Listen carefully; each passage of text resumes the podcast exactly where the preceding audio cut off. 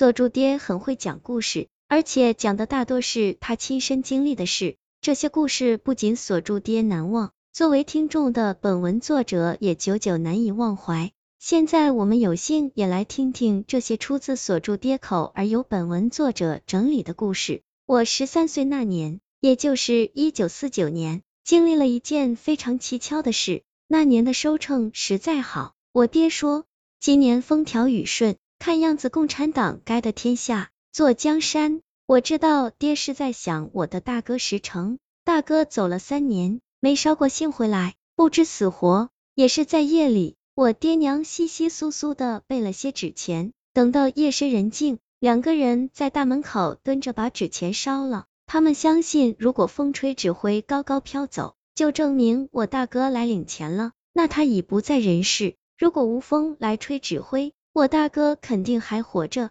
我娘说，那晚他烧的纸灰纹丝不动，他心里猜测自己的儿子或许还在人间。爹和娘刚起身进屋，就听屋顶上风声大作，一阵紧似一阵。定睛一看，窗户纸、门帘却丝毫不动。二人怀疑自己听错了，再看大桌上的油灯，半明半暗，屋子里陡然冷了下来，阴气森森。二人且不敢去睡，熄了灯，手拉手坐在我睡的竹铺边。娘抚摸我的头，我迷迷糊糊的在半醒半睡之间，忽然听见外面疯狂宇宙，空中似有金鼓齐鸣，万马奔腾，又似有无数人在摇旗狂喊，冲锋陷阵。我一下子惊醒了，翻身坐起。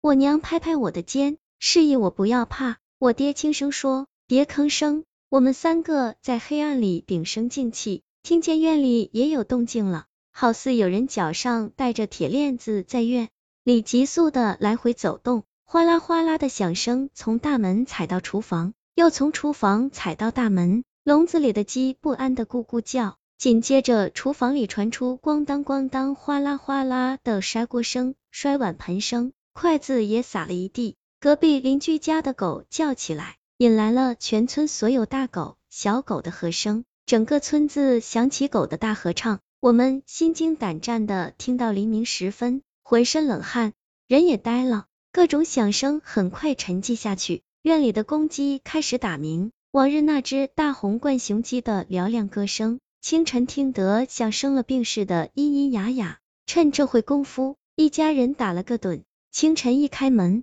天气好得叫人难以置信。哪有风雨的痕迹？我娘慌忙进了厨房，我随后跟进去，但见里面一切如常，锅碗瓢盆筷子都在自己的位置上安然无恙。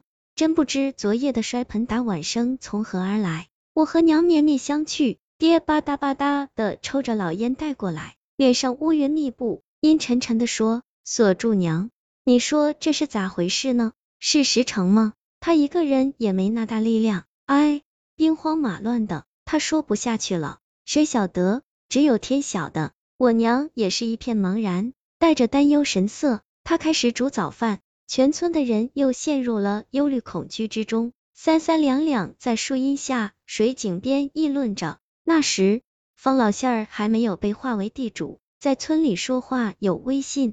他和老全、老明等几个人围在村口讨论半天。昨夜因风里夹带兵戈器。一定是阴间的兵从这里经过。方老仙儿叹息着说：“昔日诸葛亮七擒孟获，班师回朝，行至护水，清寂阴魂，数千鬼魂于愁云怒雾中散去。想来这股阴兵是蒋介石的国军中丧命将士。听说蒋介石已退到台湾去了，他们能不跟着吗？”老明和老全点头赞同，说：“按中国人的规矩，他们应该跟去享受祭祀。”不知多少天能过完？方老仙儿说：“想想看，在东北徐州、蚌埠、平津打了几大仗，双方死了多少人呢？可怜都是老百姓的儿孙，到底死了多少人？恐怕一时也弄不清。”我爹在旁边听了这话，几乎落下泪来。他正拿不准昨晚阴兵中是否有他的儿子。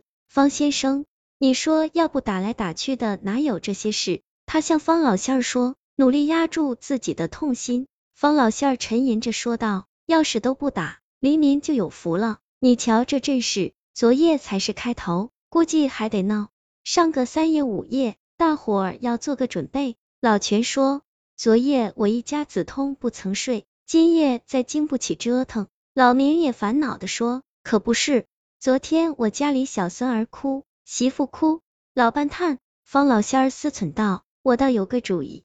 二人忙问什么主意？他说，我家房子宽，不如大伙全挤过来。我父子和老少爷们睡头进屋，他们婆媳和姑娘媳妇们睡二进屋。现在天气不很凉，大家都带着自己的铺盖过来打地铺，挤是挤了点，大伙儿在一起也可壮个胆。村里人一听，全都高兴，又都说好是好，就怕给您家添麻烦。方老仙儿摆摆手，什么麻烦不麻烦，都是乡里乡亲的，你们没意见，就这样吧。第二天夜里。我们全睡在方家的身堂大屋里，那么多人挤在一起，满屋是脚丫子气和屁臭味。大伙说笑着躺下，黑压压的一片。大约午夜时分，风起了，呜呜的吹得地动山摇一般。方家院子里高大的梧桐树和香樟树随风狂舞，树叶扑啦扑啦的打在墙地上，房顶上的瓦似乎要被掀翻了。喔